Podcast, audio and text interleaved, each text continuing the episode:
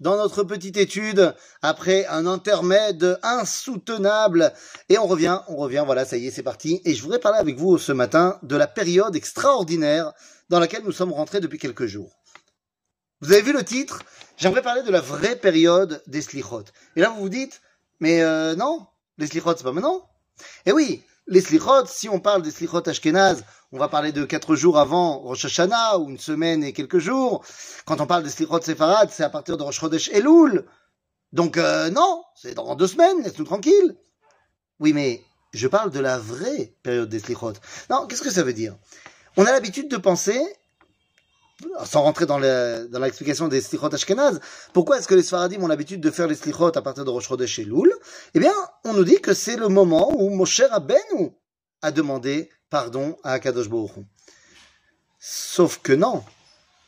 Sauf que si on y réfléchit un tout petit peu et qu'on regarde, eh ben en vérité, euh, le texte de la Torah, eh bien, ce n'est pas vrai que c'est le moment. Ce n'est pas vrai que c'est le moment où Moshe Rabbeinu a tout simplement prié à Kadosh Baruch parce que si on y regarde de plus près, eh bien, à partir du 7 Sivan, Moshe monte sur la montagne après le don de la Torah au mont Sinaï, il monte sur la montagne pour recevoir les dix commandements, l'étape de la loi, ce que vous voulez. Et pendant 40 jours, 40 nuits, il monte sur le mont Sinaï et il revient le jour eh bien, du 17 Tammuz. Et lorsqu'il revient le jour du 17 Tammuz, il voit quoi? Il voit le Vaudor. Et donc, il casse les louchotes. Bon, très bien. Et là, il va commencer à demander pardon pour le peuple juif. Entre le 17 Tammuz et le jour de Rosh Chodesh Elul. Et une fois que le pardon a été donné, eh bien, entre Rosh Chodesh Elul et Yom Kippour, il remonte sur la montagne pour cette fois recevoir, une fois le pardon accordé, recevoir les deuxièmes Luchot et la Torah. En d'autres termes, la période entre Rosh Chodesh Elul et Yom Kippour n'est pas la période des Slichot de Moshe. C'est la période où une fois que le pardon a été donné, on reçoit la Torah. Donc pourquoi est-ce que nous on fait les Slichot à ce moment-là? Eh bien, parce qu'on veut s'attacher à quoi? À une certitude du pardon. Puisque ça y est, Akadosh Baruch a pardonné à Moshe, et pour le peuple juif, alors forcément il va nous pardonner à nous. Donc en fait, on fait les slichot au moment où Moshe a fini les slichot pour être sûr de nous aussi être pardonnés. Donc c'est très bien. Mais alors ce n'est pas notre période à nous. Notre période à nous est la période des slichot. La période entre le 17 Tammuz et Rosh Chodesh et Loul. Et cette période-là se divise en trois parties. La première partie, c'est les fameuses trois semaines, Ben Ametzarim, c'est-à-dire entre le 17 Tammuz et Tisha où on est occupé à demander pardon et à reconstruire ben, le Beth Amikdash, Jérusalem, notre unité. Ça, c'est la période des trois semaines. Et puis après, arrive la période d'une semaine entre Tisha B'Av et Tou Alors, on va pas parler de Tou maintenant. Tou il y a plein de choses qui se sont passées à Tou mais la période entre Tisha B'Av et Tou est une période incroyable, une période de fête, d'euphorie.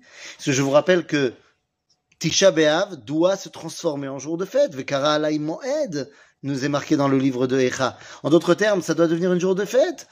Et comme vous le savez, une fête dans le judaïsme, c'est huit jours. Le 9 Av, ce sera le premier jour de Yom Tov de la fête, si on veut. Ensuite le 10, le 11, le 12, le 13, le 14 et le 15 Av. 9, 10, 11, 12, 13, 14, 15, le septième jour de la fête, vous savez, Yom Tov Acharon. Eh bien, ce sept jours de fête arrivent jusqu'au 15 du mois de Av, comme à, comme à, à, Pessah ou à Sukkot. Et puis, une fois qu'on est arrivé à cette euphorie-là, eh bien, on peut rentrer dans cette dernière partie. Les deux semaines entre Toubéav et Rosh Elul. Qu'est-ce que c'est que cette période-là? Eh bien, c'est une période incroyable.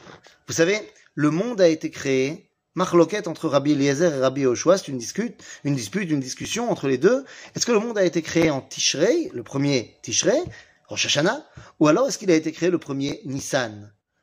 Rabbi Eliezer nous dit le premier Tishrei, Rabbi Oshua nous dit le premier Nissan.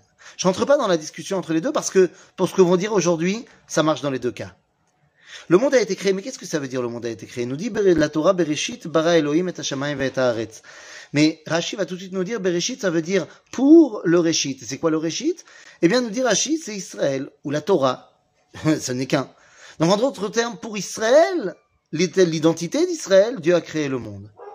Et c'est là que les choses deviennent intéressantes. Parce que nous dit le Talmud, 40 jours avant la, naissance de l'individu, eh bien, il y a une voix qui sort du ciel et qui dit, celle-là, c'est pour celui-là, celui-là, c'est pour celle-là. Alors, comprenez-moi bien, ça ne veut pas dire qu'il y a euh, ton mazal qui va te tomber dessus parce que dans les cieux, non. C'est que dans les cieux, il y a une réalité qui va lier ton âme à celle de quelqu'un d'autre. Après, est-ce que ça va se concrétiser dans la réalité? Ça dépendra de toi. Mais au niveau du peuple juif, lorsqu'il y a la création du monde, eh bien, ça veut tout simplement dire que 40 jours avant la naissance de ce monde, et donc de l'identité d'Israël en devenir, eh bien, il y a une voix qui sort et qui dit, celle-là, l'Assemblée d'Israël, elle est pour celui-là, pour Akadosh Baruch En d'autres termes, bah, 40 jours avant la création du monde, c'est là que se cristallise le lien entre Dieu et l'Assemblée d'Israël. Eh bien, vous savez quoi? 40 jours avant la création du monde, c'est quand? Quand on parle de la création du monde du premier Tishri, on parle de la création de l'homme. Et donc, ça veut dire que le monde, c'est six jours avant, puisque c'est le sixième jour. Donc, c'est le 25 Elul que le monde a été créé, ou alors le 25 Adar, selon la vie de Rabbi Yoshua. Donc, ça veut dire que 40 jours avant, c'est le moment où la voix sort de je sais pas où, et vient cristalliser le lien entre l'Assemblée d'Israël et Akadosh Baruch Eh bien, 40 jours avant le 25 Elul, c'est 15 Av, tout Béav. Ou alors le 15 Shvat, tout Bishvat, si on dit que c'est en Nissan. Bekitsour, vous l'aurez compris. Cette période dans laquelle nous sommes rentrés depuis quatre jours, c'est la période où nous cristallisons le lien entre Dieu et nous. L'éternité d'Israël et l'éternité de son lien avec Akadosh Baruch c'est ça que nous fêtons durant cette période.